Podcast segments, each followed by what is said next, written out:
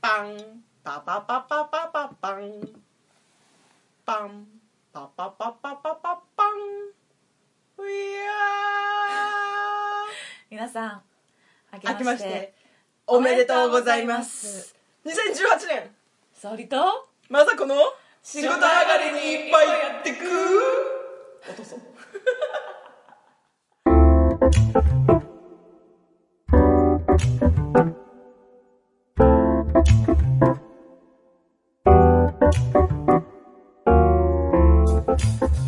この番組は飲めない2人が一杯やりながらグダグダしゃべるポッドキャストです明けましておめで明けましておめでとうございすます明けたね明けたね平成30年2018年2018年なんか抱負とかあります考えてなかった ありますえー、っと大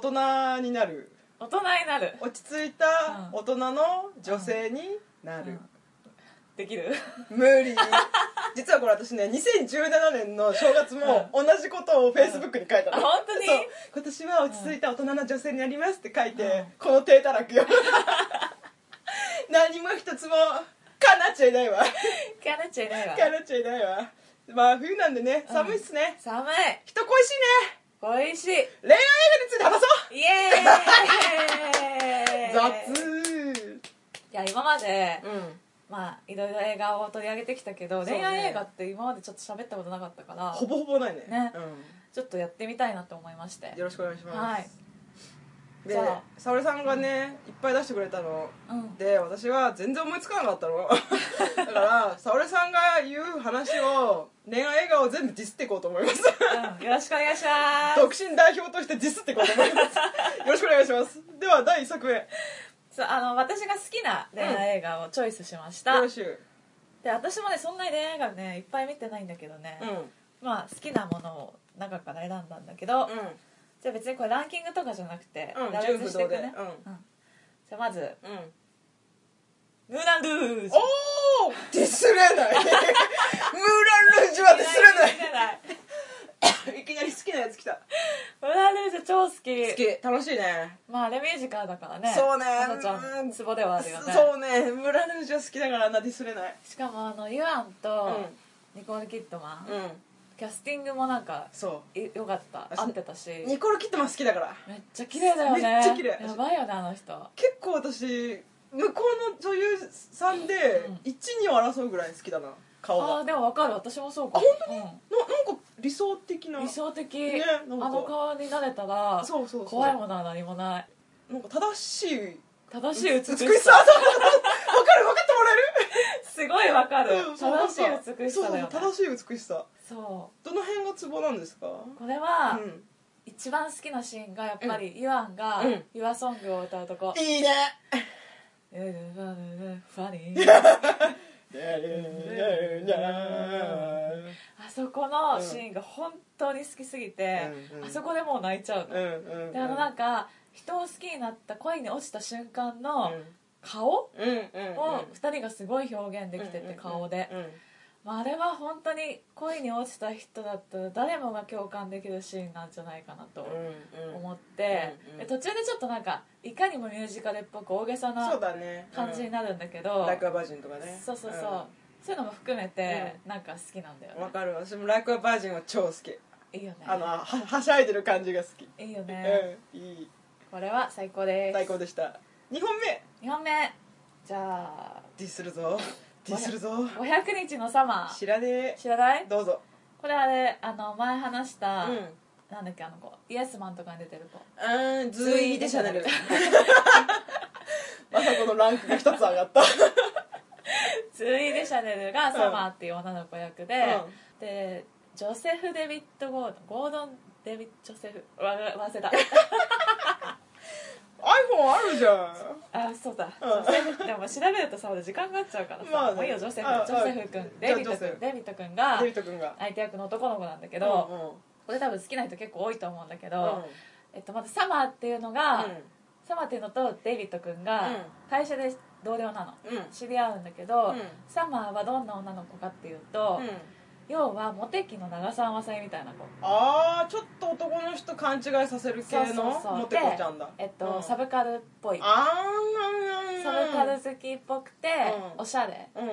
んな感魅力があるのねデシャネルっぽいねそうそうそうそう、うんそれに翻弄されるデイビッド君の話なのおおモテ期じゃんそうモテ期なの、うんあのモテ期のお大根監督も、うんうんサマーにかなり影響されたって言ってて、うんあの森山じゃないや森山未来君が踊るシーンあるじゃんあるねれにそっくりなシーンも中にあるしそうなんだそうへーそれもここからオマージュで作りましたってことも公言してて、内容も結構似てるのねうんだけどモテ期よりもぶっちゃけリアリティがある感うじんがしてうんうんうんあとなんかモテ期よりうんうもんうん苦い感じあうあんそうなんだなんだけど、これはね多分共感する人ほんとするとうん 思うそうだねうなんかディスディスれない あれあれみたいねなんかちょっと興私味あはるわこのデイビッド君の気持ちも分かったし、うん逆にこのサマーちゃんの気持ちもわうん分かるのね、なうんうんだからなんかああこういうことってあるよねっていうのが、うなんか詰まってるんうんほろ苦いうんほろ苦いけどよくある恋愛のパターンだねって感じ、うーん本当に面白いこの映画でもなんか結構それ好きな人多い気がする多いすごい多い、ううんよく聞くうんよくなんかツイッターでもよく見た気がするなそうそうそあれさモテ期の話ちょっと挟んでもいい、うんなんかモテ期のさ、うん映画見たいよう見ねた見たどうだった終わり方とか私は好き、マジで、うん、私ユキオはハッピーになっちゃいけないと思うだああけどどうなのあのー成長してないっていう部分では、そうだと思うんう、うんはあれでハッピーにしちゃうのうはん甘いんじゃないかって意見はうんわかるけうど、ん映画として別にあの終わり方でいいんじゃないって気はする、なんかああれ一応久保光郎さんがうん全部ネーム変えたらしいんだけうど、んうんうんあれ久保さん丸くなったってちょっと思っちゃったえでも映画の特別感みたいなあーそうかなんか別に漫画は漫画でうん別で読んでくださいって感じなんじゃないかな、ああそっかわかんないけどんか最後の最後でやっぱりうんダメだったの方がなんか主人公らしい、雪岡らしいなって思うんだけどあでも私あのままうまくいくとは思わないけどねあーどうせねの瞬間は良かったけど、うんうんすぐ冷めちゃうと思う、なんかそれまでいろんなことがあったのに、うんあの終わり方をしたせいで普通の恋愛と映画になっちゃってるのうがんすごいもったいない気がするの、うんうんうんうんなんか、うん、でも、うんなんか絵的に良かったああの森の中を走ってあそうだねそうだね泥まみれになりながらうんキスするじゃん、う絵的に映画っぽいなって思ってん、うん、まあ、うん、普通すぎるよね、うんんなんかでもそんなに抵抗なかったかもあ私は本当にうん大ひ丈夫ねくれてたか私、いやでもたそういう意見は多いし、うん気持ちはわかるけど、うんいいんじゃねって思ったなんかあの牧陽子さんの役にさ「うん重いんだよあんた」みたいなこと言うじゃん「あいやおめえも重いよ」みたいななんか「雪男重くないあ雪男でしょ、うんでも雪男が重い雪男も重くない雪男もっていうか雪男が重えい雪男がうん牧陽子役の牧陽子にマキオコじゃないでしょあれえマキオママキキオオココじゃなくて誰はあの人あれでしょ麻生久美子でしょあそう久美子だあそう久美子だ牧陽子さんすみませんあれ牧陽子さん牧陽子も出てるうんあそうあそう久美子に言うじゃうんうんうんんそれお前が言うことじゃなくねって思ってそうだから似た似た者同士だから行っちゃうんでしょ同族嫌悪うんかああそうそうそうそうそうそうその雪男のさうんなんかに苦手さっていうかうさんどうしようもないうつうつ感が好きなんだけど、うんあれは多分イラつくっていう人もいると思うんだけど、うんそれを最後まで持っててほしかったんだよねな何ちょっあーと強長引にやなっちゃってるのみたいなななんかこう長澤まさみに対して、こう強くいけそうでいけないみたいな、ううんうんうんじうじしてる方が幸男っぽいのに、うん何ちょっと最後普通のうん少年少女漫画のヒーローみたいに駆け寄ってキスしてんのって思っちゃうじゃあどのどの終わりどういう終わり方がいい個人的にはなんかあの最後バー走ってって、泥まみれになって、会えそうな時に向こうの長澤まさみが、うんあの不倫相手とうんより戻してるとかね、なるほどねうんでああやっぱり俺はこういうやつだよみたいな泥まみれになりながら、うんなんかロロックかなんか歌ってほしいなうんうんうんうん思うそれもありだね、うんなんか私別にあれ終わり方どうでもよかったかもそあーこまでの過程が面白かったかうらんうん終わり方にうんあんまり執着しなかった、なるほどどそういうっこちとでねもいいなあそっかそっかでもまさちゃんのパターンもありだねうんうんあなんか彼はね不幸せでいてほしいそうなんか幸せになるならそれなりの努力とかそうスそうそうそうテップがうんもっと描いてあればうん幸せになるでもそうそう全くいくけどねそうでもあの役を演じきってる森山未来はすごいと思うすごあいれ本人大っ嫌いらしいのよゆきお影が響がなんあかーしんどいみたいなこと言ってて、うんそうなんだ、うん、でもあの役は確かにしんどいと思うわ、うんなんかねうんうじうじしてるからね、イライラするもんすんごいイライラするでもそのイライラ見てるとスカッとする面白かったな、まあ普通にあでも私普通に原作とテレビシリーズの方が好きかなあ本当うんあっちの方が私原作より映画の方が好きだったなマジで、うんそっかまあそうそっかうんテレビ見てないんだけどうん原作よりは面白いと思ったあ本当に、うんげ原作の話になってきちゃうともうあれだけどさ、どどどの辺がダメだったなんかあんま面白くなかった普通にほなんかほー別にこの人たちのー恋愛観とかせなんかそういうのうんうん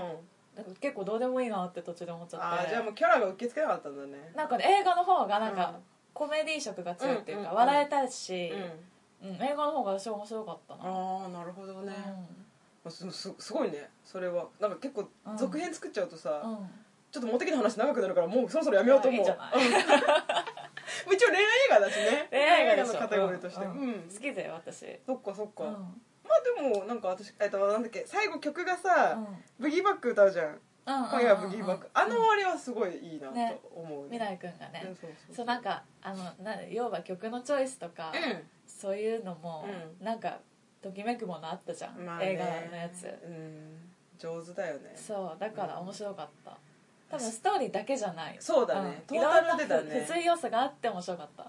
一個思い出したあうんのねなんか仕事場のうんなんかなんか忘年会みたいなので今夜はブギーバックが流れた時にうん若いお姉ちゃんたちが「あうんこれモテキのエンディング曲!」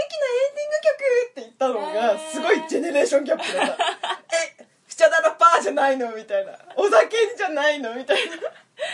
なまあでも若い人はでも知らないでしょそうそうそうそう、ねでそうなんだあーでも名曲が語り継がれるのはいいことですねそうだつなはい第3作目3つ目次、はいじゃあえっとじゃあ全然違う感じでいこう、うポンヌフの恋人こんなんだろれうは、うごめん本当ねこれうろ覚えなんだけど、んうんなんかね 国もよくわかんないんだけど、うん外国外国のどっかで、イタリアなんかヨーロッパのどっか、うんでなんかヨーロッパのどっかポンヌフってどこ知ら多ない分よ地名わか地名だと思うんだけど、うんポンヌフ橋、うんなんか橋みたいなの有名なのがあって、うんそこになんかホームレスみたいな男の人がいて、うんでホームレスみたいな女の人もいて、うんその二人が恋に落ちるっていう話うなんんうだんけど、うなんかんうんね、うん汚らしくてよかった身も蓋もなはいい汚らしい2人うがん情熱的に愛し合っててうんそれはなんかその環境は改善されたりするの環境うんそのおお互いホーホームムレレススでしょうんなんかどっちかが例えば仕事を始めて、なんか家に住めるようになって2人で暮らすようになったりとかそういうのはないなかった気がするあずっとホームレスでもね多分女の人はね、うん割と普通の人なんでああそうなんだ、あーじゃあ覚えてないな忘れちゃったでもただねなんかね、うその橋をん抱き合ったり、うんじゃれ合ったりしながら、二人の恋人が歩い歩いてて、花火がすっごい上がってんの、うんなんか多分ミレニアムなのか何なのか分かんないんだけど、うんそのシーンがめちゃくちゃ綺麗で、うんそれだけ覚 えてるまたミレニアムってすごい限定的なんだけど大丈夫2000年だけなんだけど大丈何ニューイヤーあニューイヤニューニューイヤー夫ミレニアムちょっと面白いそれニューイヤーニューねイヤーニューイあいやいやヤーオッケ多ーオ分ッケ多分ニューイヤーーなるほどなるほどえ以上 ー、はい4つ4つ目 えーっと「ジョゼと虎と魚たち目」ああ岩井俊二今週じゃないえこれはなんかなんて読むのかな「犬」って書いてるああ犬同犬士のみたいなそうなんか犬同一心みたいな人そうそうそうそんな人、犬ちょっと待ってこれさすがに女性はさちゃんとうさ、ん、犬堂一心だと思うけど多分うその読み方で合ってると思うこれ見た見てない、見てなうん、あでも一部見た、い一部見たうん、一部見 た有名なシーンだけあそう見犬堂一た、心あよかったうん、ね犬堂一心監督だよねそうそうそう犬堂一心ですはいはいこれは「ジョゼっていううん足の不自由な女の子と、えっと、妻夫木君演じるうん男の子の恋愛映画なんですけども、うこれも泣けるんですよ、んうんあごめん私リリー・シュシュと間違えてあリリーシュと間違えたた、うんごめんねいいえあれえっとねえっとえーそのジョゼっていうのを、うん池脇千鶴ちゃんが演あーはいはいじはいはててであの足が不自由なんだけど、うんおばあちゃんと二人暮らししてるの、いうんでそこに、なんかその町でうん乳母車を押したおばあちゃんが、なんか朝方とかに徘徊してるっていうのが噂になってて、ちょっと怖い話みたいな感じで、でとある日その妻夫木君とそのおばあちゃんが出会うの、うんで鉢合わせになって、うんああの噂のおばあちゃんだって思ったら乳母車やっぱ押しててぶつかりそうになんだよね、うんその時に池脇千鶴が中から毛布みたいなのかぶってんだけどうんバッて出てきて、うん包丁をバッてやってくるの、うんうんでわーってなって、でそのまあそれが最初の初対面で、うんそっからなんか仲良くなっていくわけよ、うんでだんだん恋愛になっていくんだけうんど、終わり方がね、うちょっとん微ね、妙あうん、ありえないぐらい泣ける、ああそういうことねうんあんまりハッピーじゃないハッピーとは言っていいのかっていう感うじんなるほどねなんとなく今ので察し察しって感じそうあー泣けるっていうか超リアルあーそういうことか、超リアルな終わり方がすごい好きあーなんとなく分かった気がするあとエンディングが「くるりのハイウェイ」妻夫木君出てたねそういえばねそうそうそうそう PV 出てたわそうそれれもまたよくて、うんうんでえっとねあの子えっとどれ出てた子えっとあの子のだめのだめの子上野樹里あそう上野樹里、うん上野樹里も出てるんだけど、うん上野樹里と妻夫木君うんのラブシーンうがんへものすごい濃厚だった、えなんか意ね外ものすごい濃厚だったへえ意外だった結構脱いでる感じあ脱いではない脱いではないんだけど、う音とかがああそういうことねものすごい濃厚だめっちゃ重ねてくるやん悪人を思い出すわ悪人見た、うん見た見た見たあ悪人じゃない違った悪違う人じゃない、うん悪人であのなんだっけあの人深津絵里さんと妻夫木君が結構ラブシーンをやってるんだけど、うんなんかさウォーターボーイズから見てる身としてはさ、うんつ妻夫木君大人になったなみたいなさ照れない照れるよねなんかなんだろう親目線になっちゃうなんだろうなんかなんとも言えない気持ちになるんだよねそうなんか若いうちから見てる俳優さんってそういう気持ちになっちゃうのかなそうしかもなんかあなんかものすごい濃厚なのおお何回言うの だからちょっと見心て配なほのしい見てがほさしい誰だっけあの子あのー、あ私が好きな人 私が好きな人はちょっと伝わらない誰あ女神木君だ赤目くんね歌舞伎くんがさ、うん今はまだいいけどさ、うんうんうんもうちょっと大人になってラブシーンとかやり始めたら、うん私直視できるのが心配なの、うん、わかるわかるななんんかだろうねふふ心配になってきちゃう、なんか「え神木くんえーみたいななんか赤目くん嫌だねねうんわかるでしょわかえるでしつょまみくんは別にさうちらより年上だしそうそさうそうそうそんな別に昔から見てるけど、うん子役的なイメージはないじなゃいんないない神木くんは嫌だな神木くんとかさ芦田愛菜ちゃんとかさ明芦田愛菜ちゃんはもっと嫌かも嫌だ福くんとそうかあ福くん 福くんはないかないかなあるかもよなあでも足立由美はさそうでもないよね足立恵美はやっぱでも年上だからじゃあない自分よりか、うんあそうかそう自だ、ね、分より年下だと結構来るか来るかもそうねねそうそうね ね怖いねその日が、怖いでねもちょっと見たいみたいねちょっと見たいでも見たいあれ今いくついった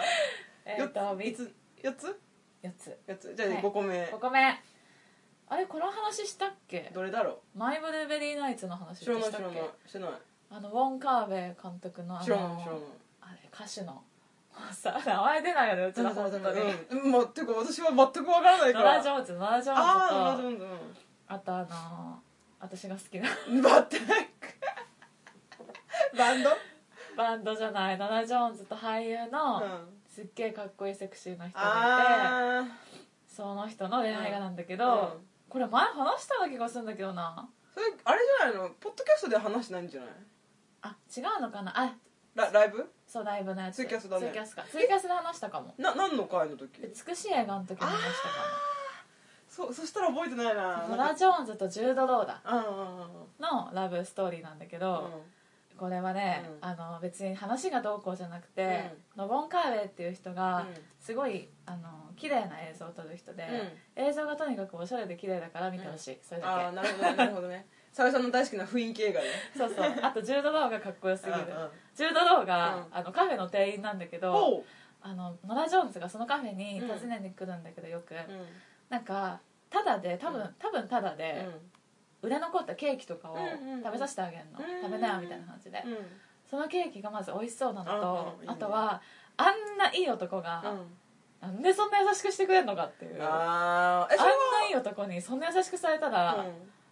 誰でも惚れると思いますそれはノラ・ジョーンズに気があるからでしょ気があるの、そううん気があってなんか、うんノラ・ジョーンズが泣き疲れてなんか、カウンターで寝ちゃったりすると、うんうん寝てる間にキスとかしてくんのそれはもう完全に気があるから優しいんでそうしそょうそうなんだけど、あのいいなって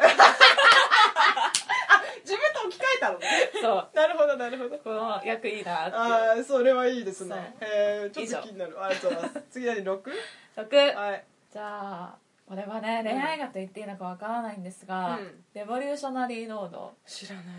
ディカプリオと、うんその「タイタニック」の女の人あーケイト・ウィンスレットケイト・ウィンスレット、いやその二人のタッグ再びのああなんか話題になってたね、そうんどうだったこれね、あのね、うんうんちょっとやばかったあのー、うん夫婦の話なのおうなんだけうど、んちょっと鬱になるこれ見るとあそうなの結構重いんだへかなり重かったえかなり鉛食らわせられる感じほうだけど、うんすっごい良かったよ、うんうん、良かったけど重すぎて、なんか夫婦結婚されてる方で、もしも旦那さんに何かしら不満があったりとか、うまくいってないっていう場合は見ない方がいいです、うんへえ以上それってなんか不倫的な不穏な感じそれともあのねなんかお互いじゃないんだよね嘘ついてたりとかじゃなくてどっちかっていうと、うん奥さんの方うがんちょっと精神的に病んでっちあゃあう、そっち系か、うんあーそれはきついねきついでしょあーきついそれはきついでなんか多分時代的にも、うんなんか男は外で働くべきみたいなあーそういう時代うでんなんかそういう男は偉いみたいなうん時代だから余計なんか、まあ、妻の立場とかも多分今より弱くて、っていうのもあって、うんどんどんちょっと病んでいくみたいあーなそっち系か、うんそれは重いね思かっ別たにお互いの気持ちがすれ違ってるわけじゃなくてそうそうそうそういう病とかそうそうそうでってことかそうああ辛いわー辛いよねそれ辛いディスれないディスれないうんディスれないさっきからさディスって なくねディスれないやっぱ私物語を愛してるからディスれないじゃあ次、はい、えーっと「エターナルサンシャインあこれ有名だねそうこれは前も話したけど、うん、うん、あ のー、はい先生 iPhone 先生助けて名前が本当出てこないんだよねおいおい年だよね年だねあのマルコビッチの穴とかさうんやっべえストローすすっちったストローをすするストローですすっちったえっとそうチャーリー・カウフマンはいはいはいあのマリさんの人そうそうそう、はいチャーリー・カウフマン脚本うのんミシェル・ゴンドリーってまたこのおしゃれな映画作る人がさ、うんやってんだけど、うん監督を、うんこれもねもううんトラ,、トラウマ映画というかちょっと見ると、うなんかもう切なすぎて、切なすぎて見れない映画なのあれでもさ、うあれなんだっけチャーリー・カフマン自体がもうさ癖のある話書く人だから、んそうそうそうそういう話なんでしょそういう話なんだけど、まあ、内容を言うと、